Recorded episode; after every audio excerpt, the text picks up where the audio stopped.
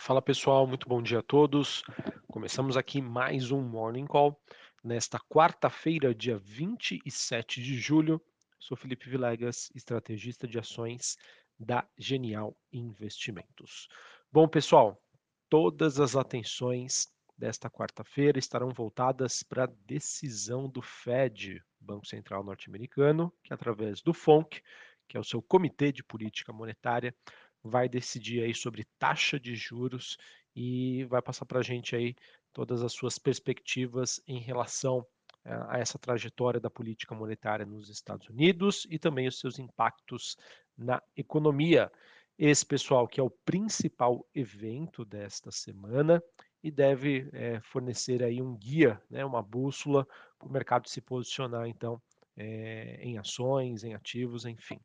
E conforme já esperado pelos investidores, a grande expectativa do mercado é que o Fed anuncie hoje, a partir das três da tarde, horário de Brasília, o segundo aumento de juros de 0,75%. E a reação do mercado, acredito eu, vai depender muito da sinalização e do comunicado que o BC americano eh, vai trazer através do discurso do presidente do Fed, Jeremy Powell, que acontece a partir das três e meia da tarde. É, a gente tem observado nas últimas reuniões que o mercado ele pode se comportar de três maneiras distintas. Ele vai ter um tipo de, é, é, de comportamento até a decisão do Fed, até as três horas da tarde. Das três horas da tarde até as três e meia, ele pode ter um outro comportamento.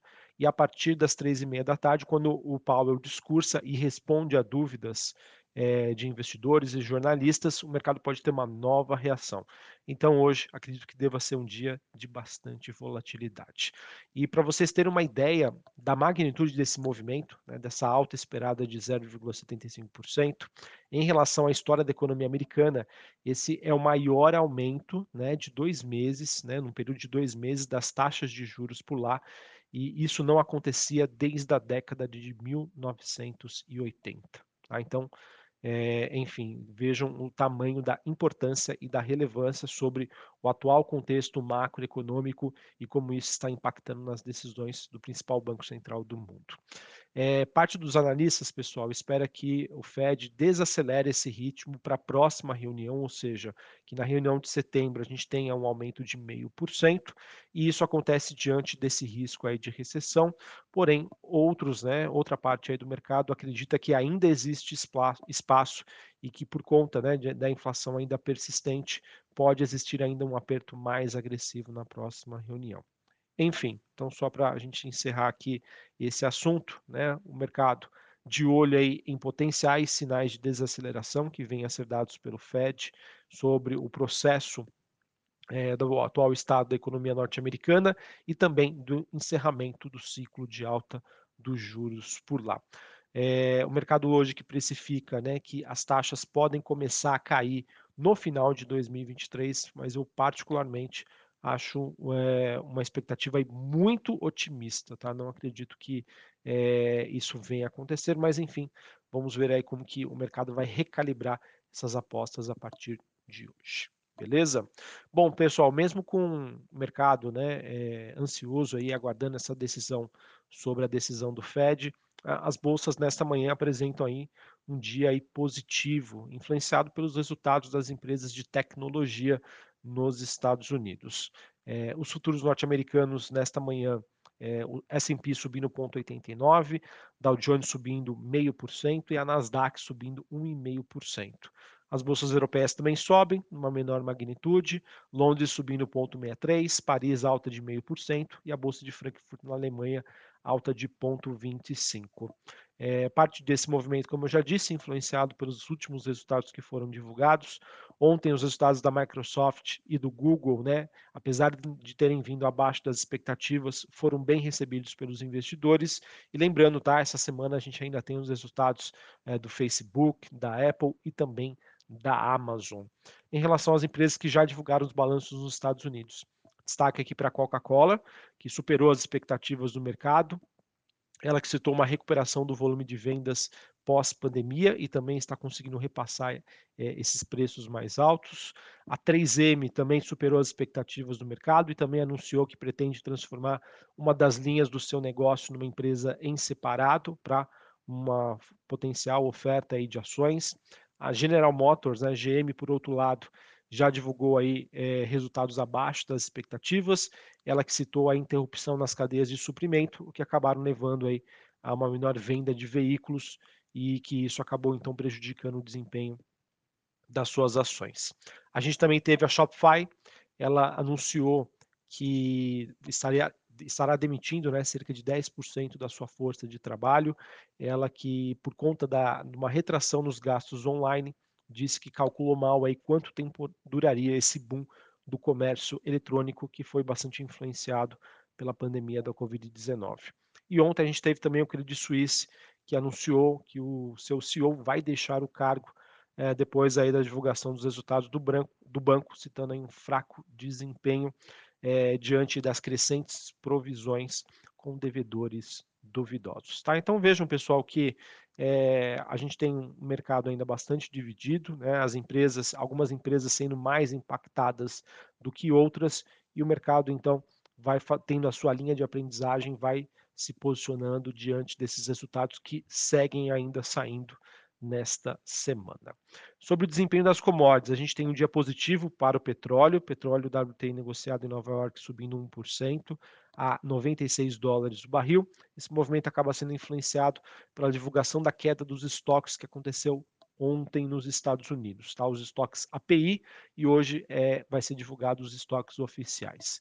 Uh, a gente tem o cobre subindo 0,78, níquel subindo 0,5%, minério de ferro praticamente aí próximo do zero a zero, é, tendo uma pausa aí depois de três dias consecutivos de alta, o mercado ainda aguardando novidades em relação ao setor imobiliário na China.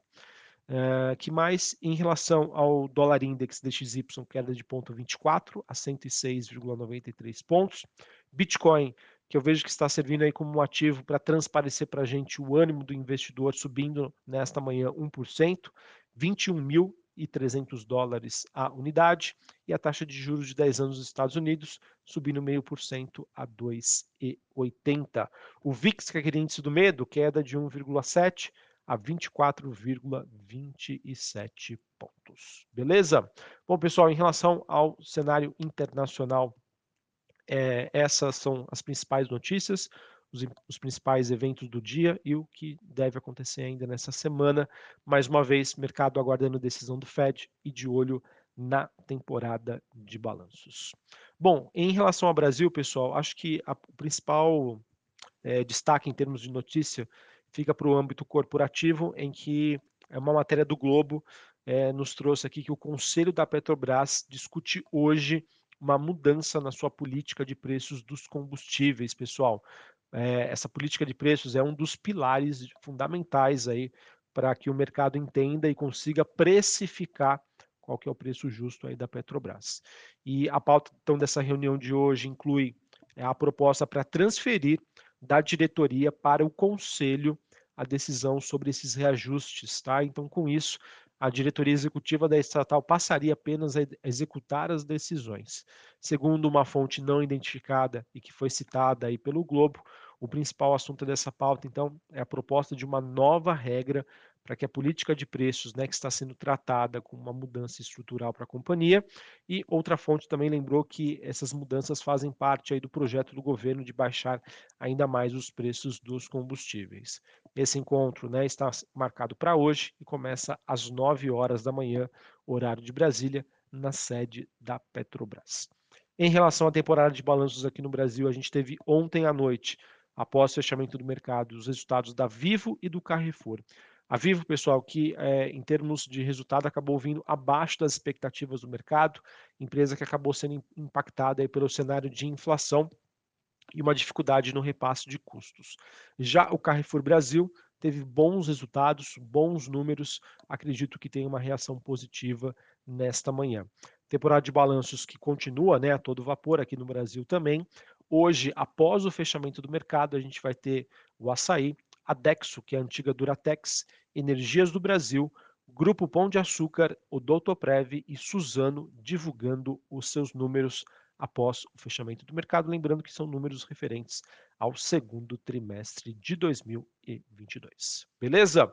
Bom, pessoal, então era isso que eu tinha para trazer para vocês. Muita atenção hoje, tá? Três horas da tarde, bastante volatilidade aí esperada e vamos ver aí o que o Fed, o Banco Central norte-americano, nos proporciona em termos aí de decisão e de perspectivas para que a gente consiga passar para vocês aí um cenário estratégico para quem gosta de se posicionar em renda variável.